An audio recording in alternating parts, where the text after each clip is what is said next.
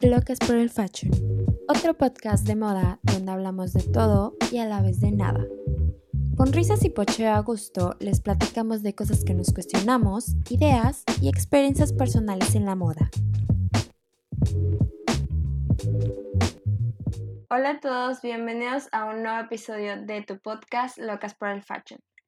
Este tu espacio para escuchar mientras haces tarea, ejercicio o procrastinas a gusto. Al igual lo puedes escuchar mientras te das un break de tu crisis creativa. Y por qué no, también para reír mientras te tomas tu café en las mañanas, en las tardes o a la hora que tú quieras. Nosotros somos Carla, Leti y Elba. El día de hoy les vamos a platicar un poquito de cómo es trabajar en una producción de moda. Nuestras experiencias, los tipos de producciones que existen, de qué tipos de producciones vamos a hablar y otras cositas. ¿Cómo están? Mucho gusto. Ay, bueno, el día de hoy, como ya comentó Elvita, la del Baulín, eh, vamos a hablar de qué es una producción de moda, de qué etapas hay una, en una producción de moda y cómo pues, podemos hacer una producción de moda, hablando de nuestras experiencias y así.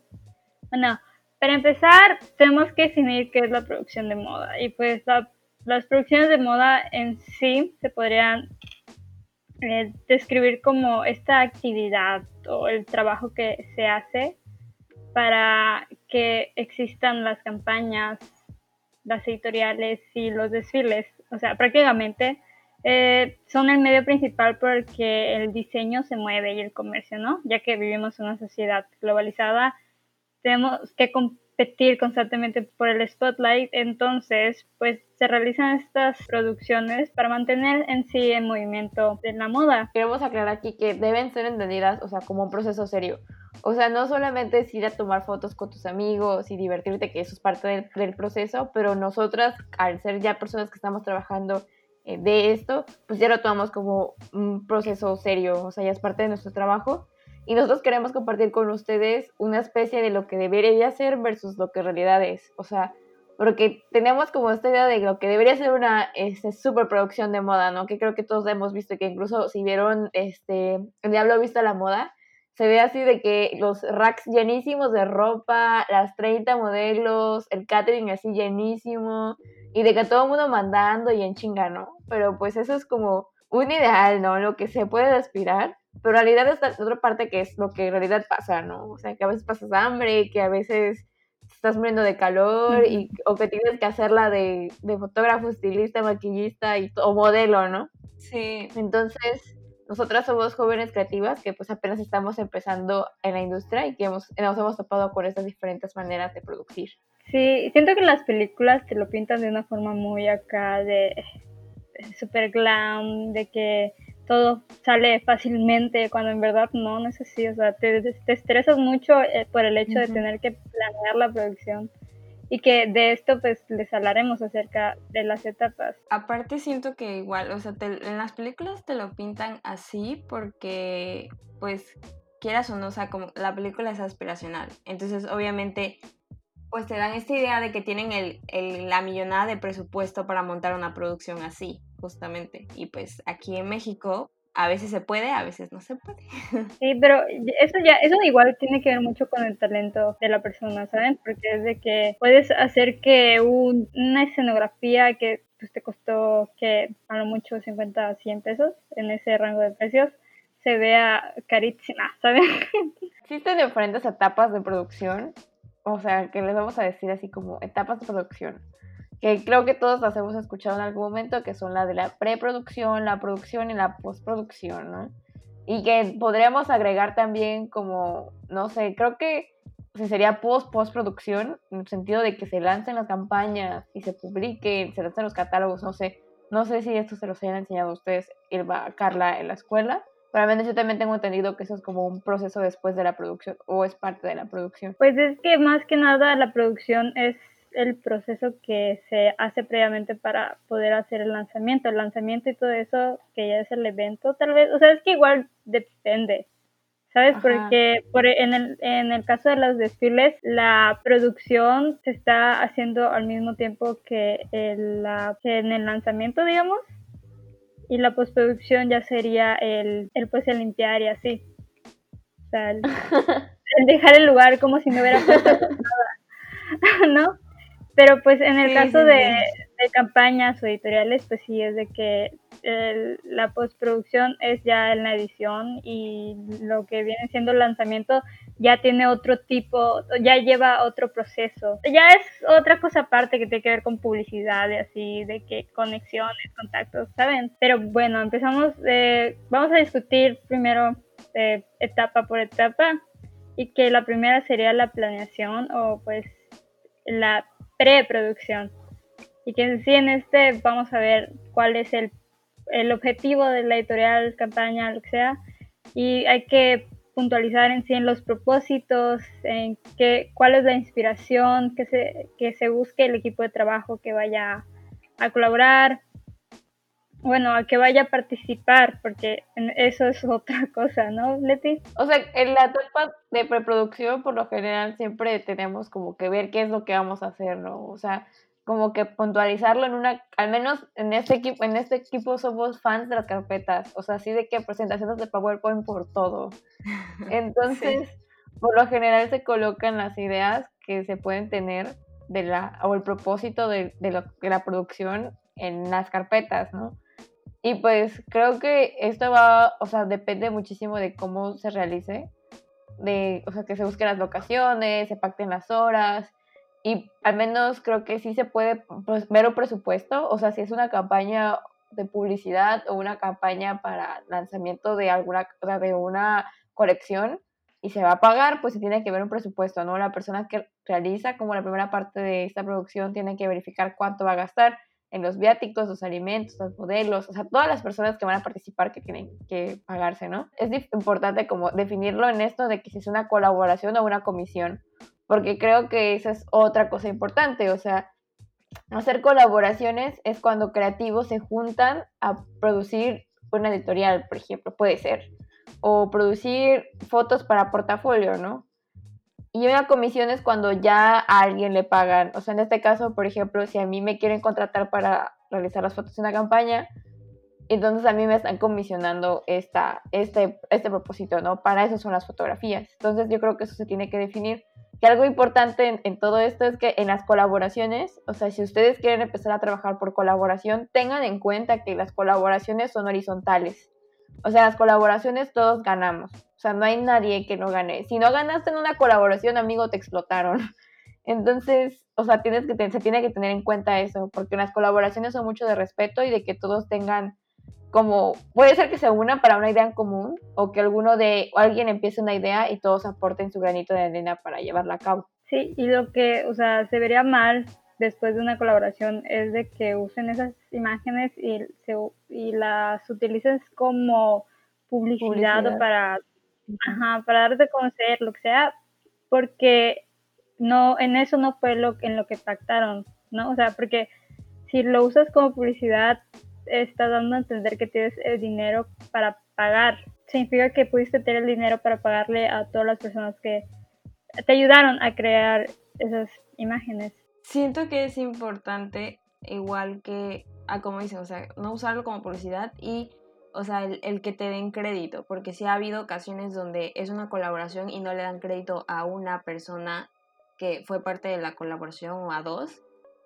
pues ahí sí es como de, oye, o sea, también si todos vamos, o sea, si todos, por eso se llama colaboración, todos estamos aportando nuestro granito de arena para que la producción salga, pues no es correcto que dejen a, a una de esas personas afuera, ¿sabes? Sí, exactamente, porque aunque, aunque haya sido la persona que haya agarrado la luz o, el, el, rebotador, pues necesita su nombre, o sea, su, su validación.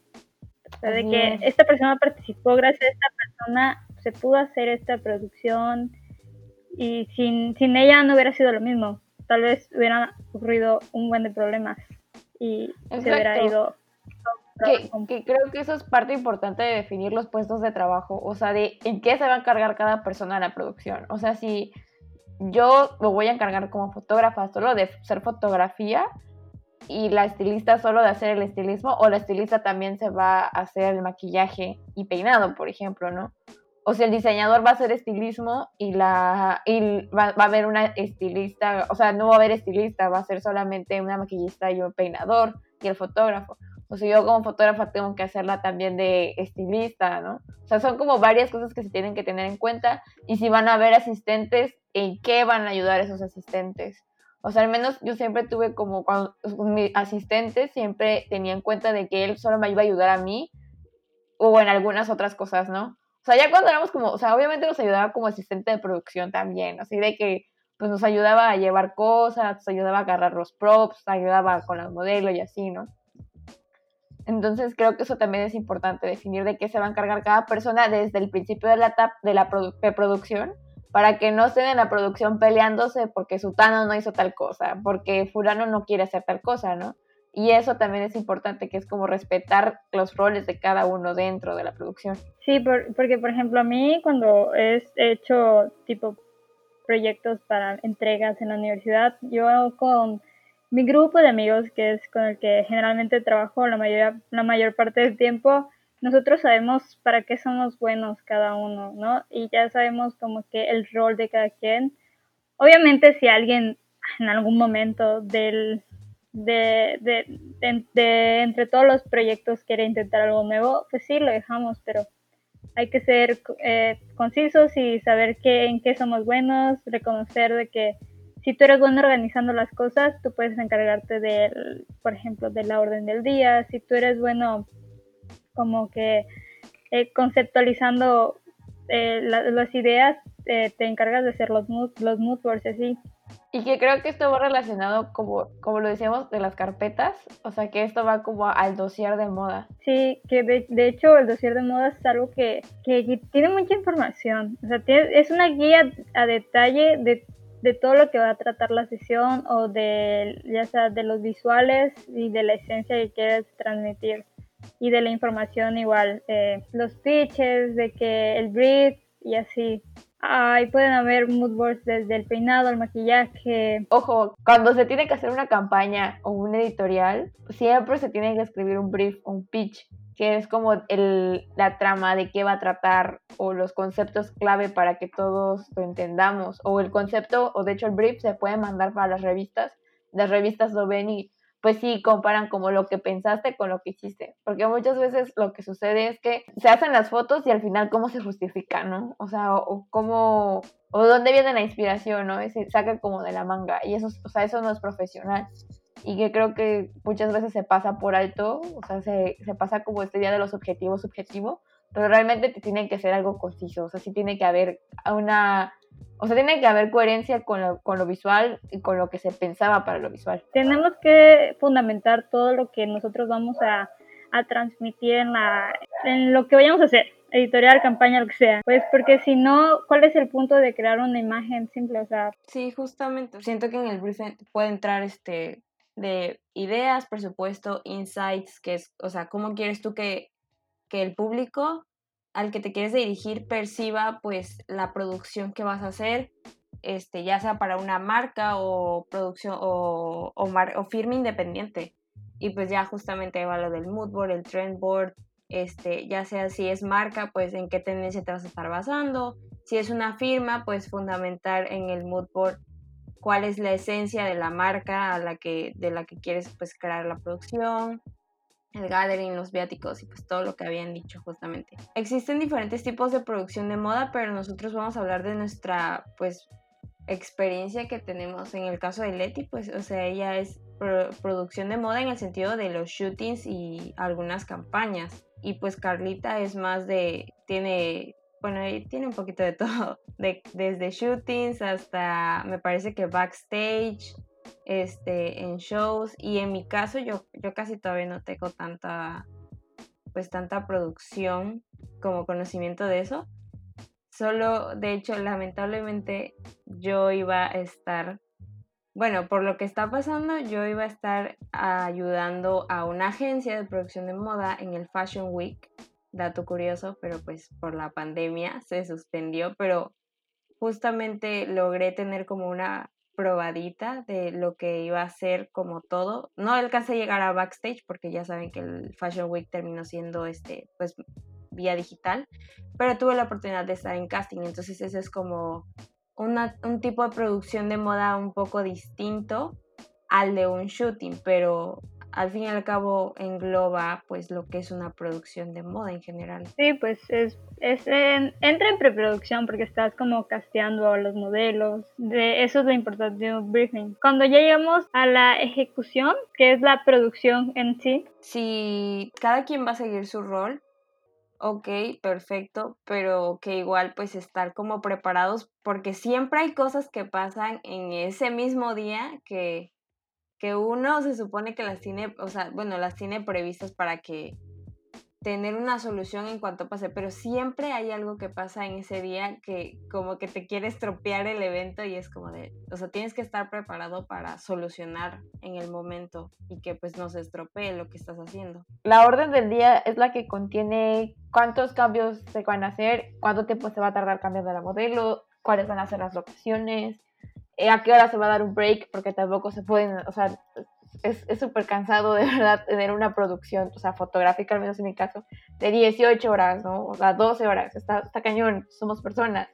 Entonces, la orden del día tiene que contener como todos estos tiempos bien marcados y estipulados, porque la orden del día, neta, salva muchas veces las cosas, o sea, y se tiene que planear al menos también por locaciones, y se va a tener para foto. O sea, no es lo mismo hacer una, una sesión de fotos en estudio donde está como todo techado a salir a la ocasión. O sea, al menos me ha tocado que hemos salido de que a la montaña y perdernos allí en la montaña y tener que seguir como las horas. O sea, una campaña que tuve hace poco, la orden del día, íbamos, la íbamos siguiendo perfecto. O sea, la orden del día iba bien, pero hubo un contratiempo, como esto que menciona Elba, ¿no? De que siempre hay contratiempos. Entonces, pues sí, nos atrasamos dos horas. Entonces, esas dos horas, ¿cómo las recuperamos, no? ¿Y ¿De qué manera se tiene, el equipo tiene que trabajar para resolverlas? Y pues sí, como, como dices, Leti, igual, o sea, sí si surge algún imprevisto, es obligación desde la preproducción, como que tener un plan B y decir de que, bueno, por si, pues, si se nubla, esta va a ser mi solución, por si falta la modelo,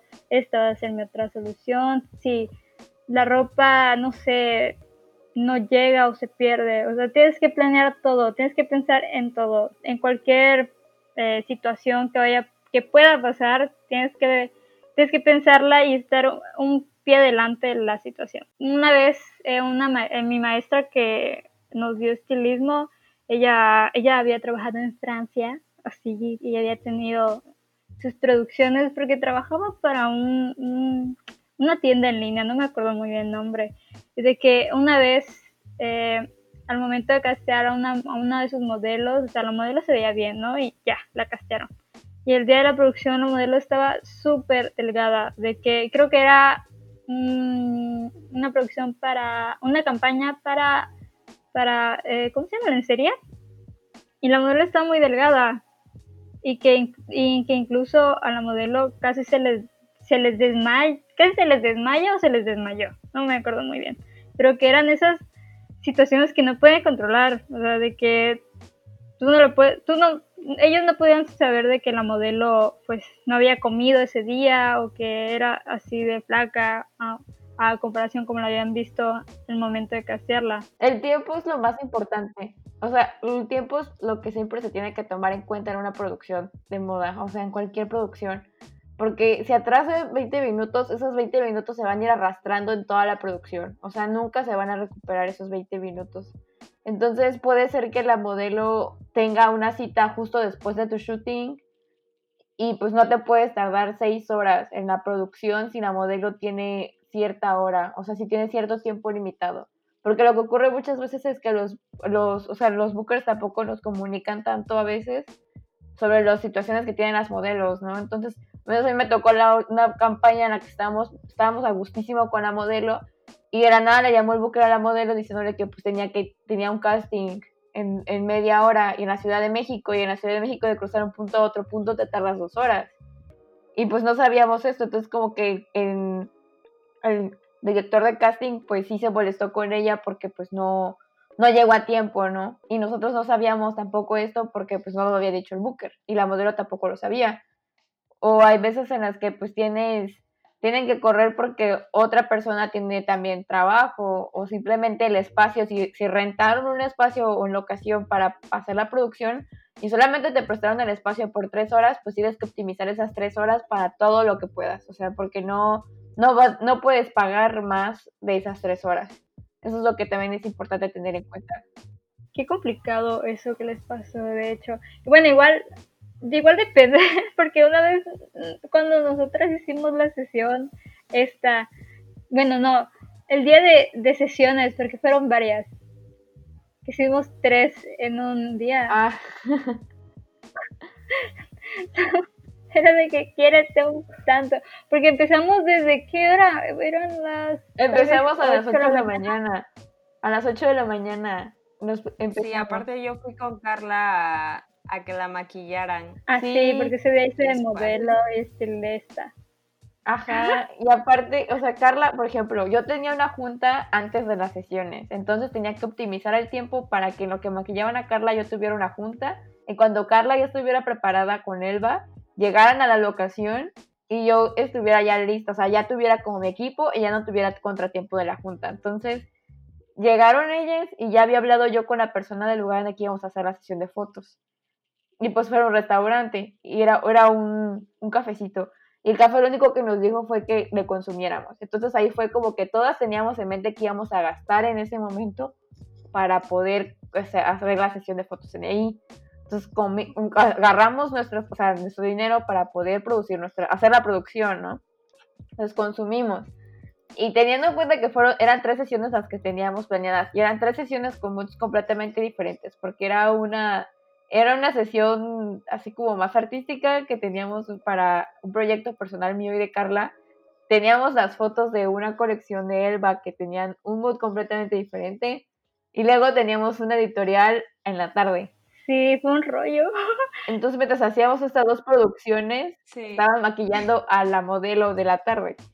Sí, aparte eran tres conceptos muy diferentes. O sea, y eran de, tres tipos de, cosas, pues, porque eran, uno era artístico, el otro era más como comercial o de, de lookbook, y el otro, pues, era un editorial. Y pues el del editorial era el que más tiempo nos tenía que llevar, y entonces los otras dos sesiones fue como que en chinga. Y aparte, pues lo bueno de esas dos sesiones es que fueron en, la misma área, ¿no? O sea, era el restaurante estaba estaba a unos a una cuadra de la casa. Como a tres metros, no está tan lejos. Ay, pero pues se siente una cuadra para mí, ya no hago ejercicio. Pero bueno, el punto es que es, la verdad fue un día muy productivo. Me gustó mucho ese día de los días más bonitos que he tenido porque pues, lo estuve con estas niñas. Pero aparte porque se, se aprendió mucho, la verdad. Aprendimos a manejar muy bien nuestros tiempos, de resolver todo en chinga. Ups. Y de y pues salieron cosas padres, la verdad, de ese, de ese día. Aparte, porque como mencionamos, teníamos que manejar el tiempo, o sea, el tiempo de, de nosotras tres. Tenía que estirarse lo más posible. Y entre este tiempo teníamos que contemplar que teníamos que comer y teníamos que transportarnos. Que digo, Villahermosa no es una ciudad tan grande. O sea, de un punto a otro te haces media hora, más o menos, así como que cruzando toda la ciudad. Pero, o sea, teníamos que tener en cuenta eso y cuánto tiempo le iba a tardar a la modelo en transportarse. Y como fue una sesión en locación, teníamos que llevar como algo para cubrir a la modelo y que se cambiara porque eso es algo que es importante en una producción, o sea, como mencionaron, se tienen que tomar en cuenta todas las posibles cosas que puedan pasar, pero nosotros como personas tenemos que cuidarnos entre nosotros, entonces, si vamos a cambiar a la modelo en una vía pública, tiene que tener un lugar para cambiarse, porque la modelo merece respeto. Si necesitamos como un espacio tiene, para el fotógrafo, el fotógrafo tiene que tener un espacio en el que pueda dejar su equipo y trabajar bien el estilista tiene que tener un espacio para poder llevar sus cosas, ¿no? O sea, tiene que estar todo organizado. Que digo, se puede, lo puedes poner en la banqueta, pero tiene que haber alguien al menos que se quede cuidando la banqueta con las cosas. Que, por ejemplo, en el caso de ese editorial, la modelo era menor de edad y pues tenían que estar sus papás ahí. Y obviamente, pues, nosotras tenemos que estar lo mejor presentables o ser las personas más educadas para que pues, no desconfiaran y que vieran de que era una producción pues correcta y que ajá, pues quedaría nada más la postproducción, ¿no? De bueno, de estas etapas que ya vimos que ya tenemos preproducción, ya la producción. Tratar de resolver todo lo que pueda pasar de la producción para evitarlo en la postproducción. O sea, esa cosa de que mucha gente crea de que, ay, con Photoshop se quita, ay, que edítalo tú o retócalo. No, o sea, no tiene que ser eso, porque el fotógrafo también tiene, tiene su tiempo. El diseñador gráfico que va a realizar algo con las fotos también requiere tiempo. El retocador también tiene su tiempo, ¿no? Entonces, tratar de que las fotos o la producción salga lo más limpia posible, porque tampoco se puede, o sea, no se puede cargar todo a la última etapa, de que el fotógrafo trate de resolver todos los problemas que hubieron, o sea, al menos en una pasarela, por ejemplo. O sea, pensar que decirle a los, a los videógrafos o camarógrafos que solamente enfoquen una parte de la... De dejarle claro, pues, a los fotógrafos y a los camarógrafos que si la modelo, no sé, en caso de una pasarela, tiene un problema con un vestido, que se enfoque a cualquier otro lado de su vestido menos ese lado, ¿no? Porque si el camarógrafo o videógrafo no está enterado de lo que sucedió con el vestido y toma como toda la toma completa, el camarógrafo videógrafo no va a poder entregar ese, ese material a postproducción para que ellos eviten que salga eso. O sea, sería como un trabajo también innecesario. Y si esto se, va a ocurrir, o sea, se necesita quitar algo postproducción, se tiene que pagar extra todavía. Sí, sí, eso es un trabajo extra. Y aparte igual, eh, eso es uno de los trabajos importantes que debe realizar el estilista es que pues es aquel que tiene que estar pendiente de todo, de la ropa, de, de la pose, de la modelo, de que no hay un cabello que pues sea, se vea mal, ya sabes, o sea, es el que tiene que ayudar al fotógrafo en esa parte visual que él no puede ver a través de su lente, pues. Sí, eso, eso es bien importante, qué bueno que lo mencionas, Carla. Porque hay veces en las que, o sea, de verdad se les puede ir como, se les puede ir, o sea, al menos, o sea, yo como hablo con fotógrafa, se, me puede ir la onda, o sea, yo estoy metida con el momento de la foto y no me doy cuenta que, no sé, tal vez el, zipper del pantalón está abierto, ¿no? O que el, cabellito voló, se ve la etiqueta, las etiquetas, por ejemplo, esas son súper importantes cuando se trabaja con, o sea, a veces que me ha tocado a mí trabajar con este, campañas, muchas veces la ropa ya la etiquetaron, o sea, por la, la marca que yo trabajo, que Style Apartment, la ropa ya está etiquetada a veces. Entonces está la etiqueta colgando y tenemos que cubrir la etiqueta para que eso no se vea en la foto. Porque como decía yo, es tan fácil decir, ay, en Photoshop se quita, pero no, no, no se ve igual. No, pero igual cuando es eso de etiquetas, si la etiqueta se puede quitar, hazlo, o sea, de quita la etiqueta, ¿no? Y guárdala y recuerda que esta etiqueta va con este vestido o con este short o con este pantalón, lo que sea, pero tienes que recordarlo muy bien. Igual incluso con la joyería, que cuando es joyería igual es un poquito más complicado quitarlo porque está, está pues ya se ha amarrado eh, en un nudito o lo que sea, pero no es impedimento, ya sea que se lo quites o lo escondas, o haces que lo modelo igual te ayude a esconderlo con la pose y así. O sea, de que hay soluciones para esas cosas, las hay. Si, si ven que no se puede solucionar, por más, por cualquiera de los intentos que hayan hecho, pues ya eso ya se deja para postproducción, pero lo, lo que se quiere es que no pase, pues de que se facilite el trabajo del fotógrafo.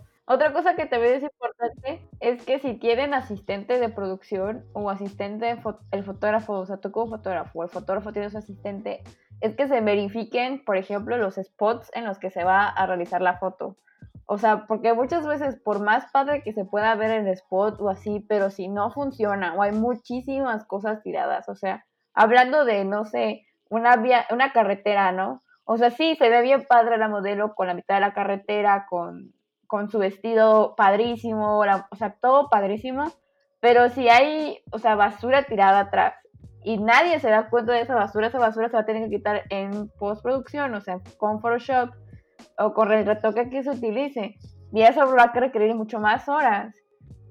Pero tan fácil hubiera sido de que alguien se hubiera dado cuenta de que estaba esto. O sea, todos tienen que tener, estar como bien abusados al, al momento de la toma. Y por eso es importante que al menos los fotógrafos también le muestren las fotos a las personas con las que están trabajando en ese momento. Porque muchas veces puede ser que al fotógrafo le guste cómo se vea, pero que no funcione para la campaña o no funcione para el propósito de todos los demás. Porque el hecho de que se, le guste, al, o sea, el encuadre le gusta al fotógrafo, mm, pero no funciona para la marca, pues es una foto que no sirve realmente. O sea, entonces por esa razón es importante que exista esta retroalimentación al momento de estar trabajando para que si la estilista ve la foto y dice, no, ¿sabes qué?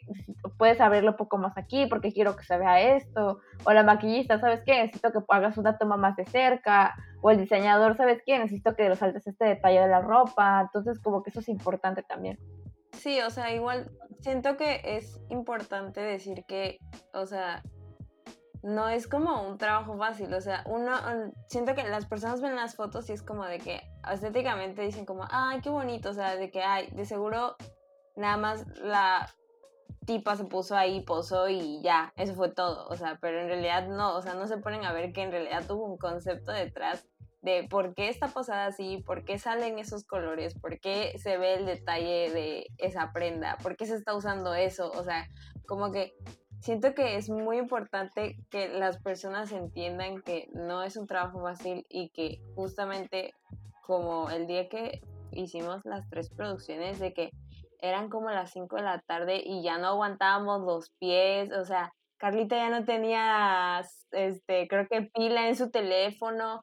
Aparte, ese, me acuerdo que ese día fue como que teníamos que hacer las, las fotos rápidos porque era el concepto era tarde noche. Entonces era como de que sí corre porque allá está la luz. Y es como de sí pero no te muevas y, y luego cámbiate para acá entonces eso también son como ciertos aspectos que igual por ejemplo cuando es el concepto es de tarde de que la tipo golden hour pues o sea es como de que si tienes que estar bueno, tanto Leti en este caso, que fue la que trabajó, tuvo que estar como foto tras foto tras foto por la cuestión de la luz, porque la Golden Hour es pues un periodo corto. Sí. Y ya, o sea, pero sí. Aprovechar el tiempo y aparte eh, el estacionamiento donde hicimos el shooting estaba muy, estaba enorme, estaba grande.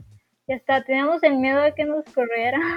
De acuerdo. Pero no nos corrieron, gracias a la hora.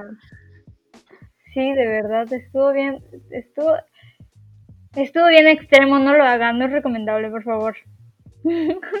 Aparte siento que este ese día, o sea, justamente lo que estaban diciendo, prepararse para cualquier cosa, o sea, en, en me acuerdo que ese día o sea, Leti no tenía suficiente espacio en su disco duro y un día antes fue como de, oigan, alguien puede llevar una laptop porque necesito pasar las fotos, porque han tres producciones en el día.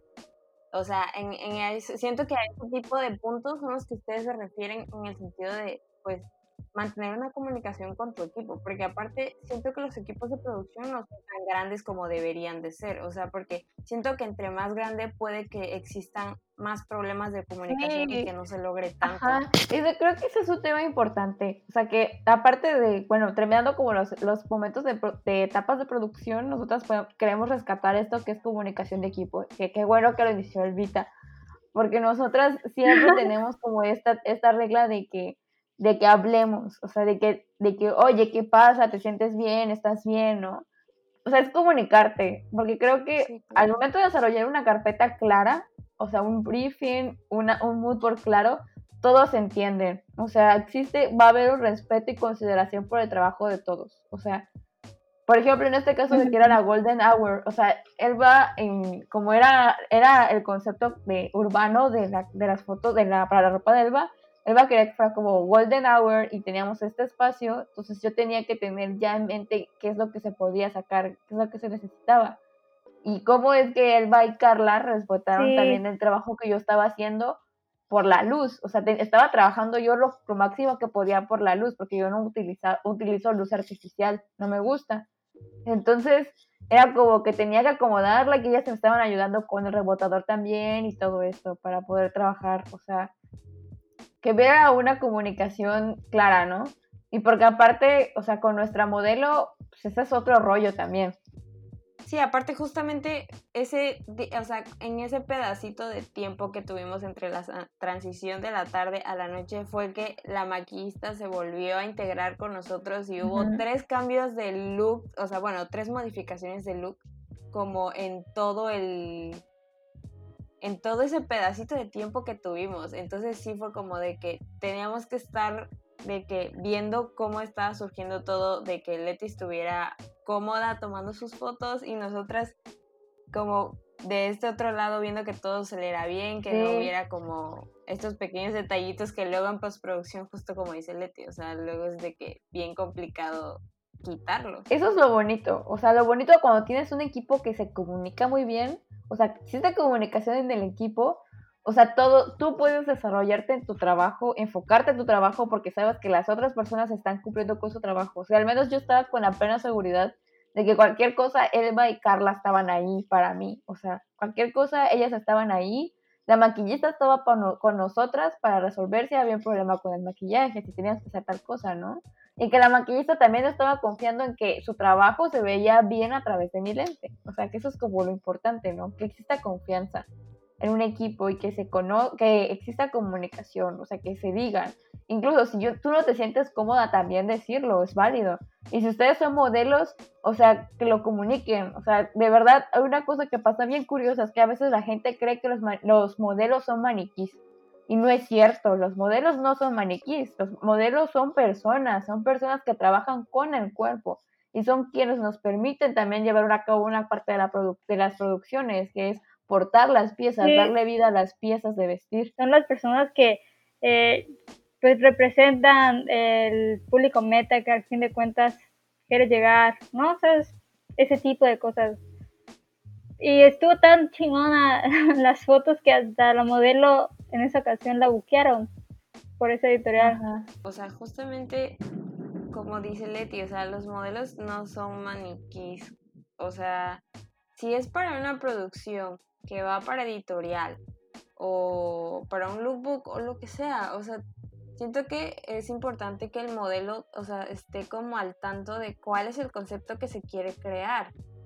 Para que, o sea, porque al final las fotos son como, las fotos en la editorial es el resultado de todo el trabajar desde el concepto, la producción, la, la postproducción, todo.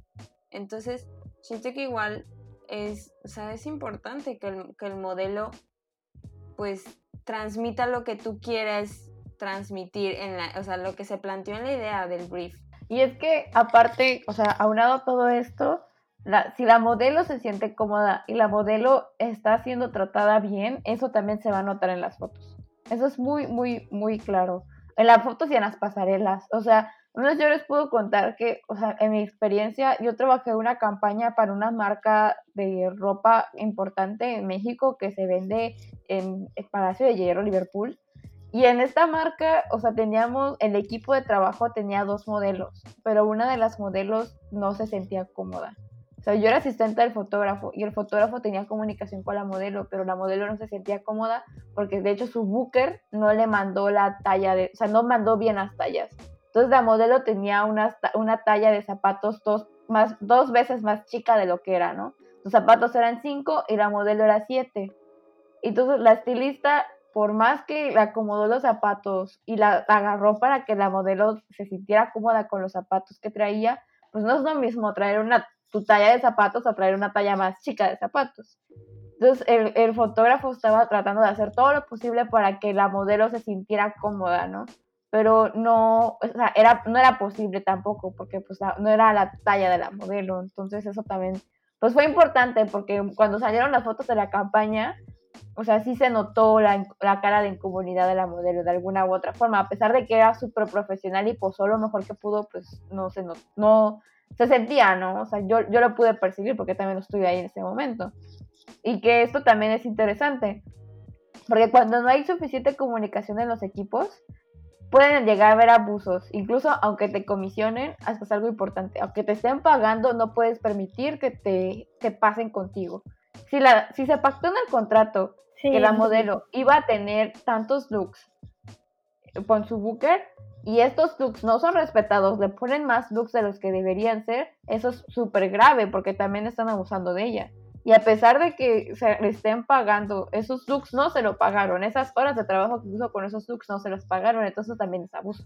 O sea, tal vez como consejo para las personas que quieran ser estilistas, en el caso de cuando tocan ser producciones y de estar bien preparados al momento de cualquier imprevisto, es de que tengan su kit de estilismo, que pues ya sea de tener tus accesorios, tus props y un estuche también para donde guardes tus hilos, agujas alfileres, pinzas por cualquier cosa, que, o sea, cualquier em, accidente que pase, que se manche algo o que se rompa un botón, ¿sabes? Esas cositas para arreglarlas al momento, que sea rápido y se vea limpia la foto, igual estos tipos de planchas de vapor para por si la si la ropa está muy arrugada, ya saben, como elementos que tal vez tú digas de que pues, para qué me van a servir, como la cinta doble cara que hace mucho paro, la verdad, porque te ayuda a poner las cosas en su lugar. O sea, esas cositas que tú creas que te vayan a ayudar,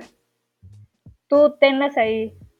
Cualquier cosa, banditas por si se lastima la modelo con los zapatos y así, para que se sienta más cómoda y también no, no pasen accidentes, no sé, no se lastime de más y cosas así por ese estilo. ¿No? Y, y si estás preparado así, créeme que tu desempeño en el trabajo el día de la producción va a ser un 100% positivo. Bueno, y como cosa final, creo que una, una recomendación que podríamos hacer es que, o sea, sepan bien lo que realmente hacen, o sea, y que también o sea, en cierto punto echando a perder se aprende, pero no con cosas de que te paguen, o sea, no, o sea, practica y encuentra personas que vayan al mismo nivel que tú en redes sociales para que juntos crezcan. Eso es una cosa bien importante, o sea, en Instagram encuentra el perfil de alguien que te guste su trabajo y dile que hagan fotos juntos y para que, o sea, que también ambos se sientan cómodos y que se experimenten, porque así es como también se, se aprende muchísimo, viendo de lo que los otros hacen, enriquece muchísimo el trabajo, tu trabajo, y esto permite que se creen lazos para el futuro. O sea, al menos así es como, o sea, nosotras tenemos 20 años y nosotras estamos trabajando en estas producciones pequeñas, o sea, al menos, o sea, que nos tuvimos que, no vivimos donde, en Villahermosa, pero conocemos a gente de Villahermosa y conocemos a gente de Ciudad de México, Puebla, de Mérida, ¿no? Entonces ya sabemos con qué tipo de personas podemos trabajar y con quiénes podemos tener una producción en la que nos sentamos a gusto y en la que podamos llegar a aprender cosas nuevas, que eso es como lo importante, ¿no? Para hacer, pues seguir ganando experiencia en este maravilloso mundo que es la moda. Bueno, y esto es todo por el episodio de hoy. Si te gustó el podcast, compártelo a tus amigos, a quien puedas creer que les sirva. Recuerden seguirnos en nuestras redes sociales, arroba locas por el fashion con X, en Twitter, Instagram, Facebook, en nuestro canal de YouTube. También nos pueden comentar, darle like, este, para que se enteren de cuándo se suben los podcasts y además estaremos subiendo contenido extra. A lo mejor y podrán ver algunas fotos de las producciones que hemos hecho o de dónde hemos, bueno, sí, o sea, de las producciones que hemos hecho nosotras, este, referencias visuales y otras cositas más. Y pues bueno, eso es todo. Nos vemos el próximo episodio. Cuídense mucho y bye. Bye. Adiós.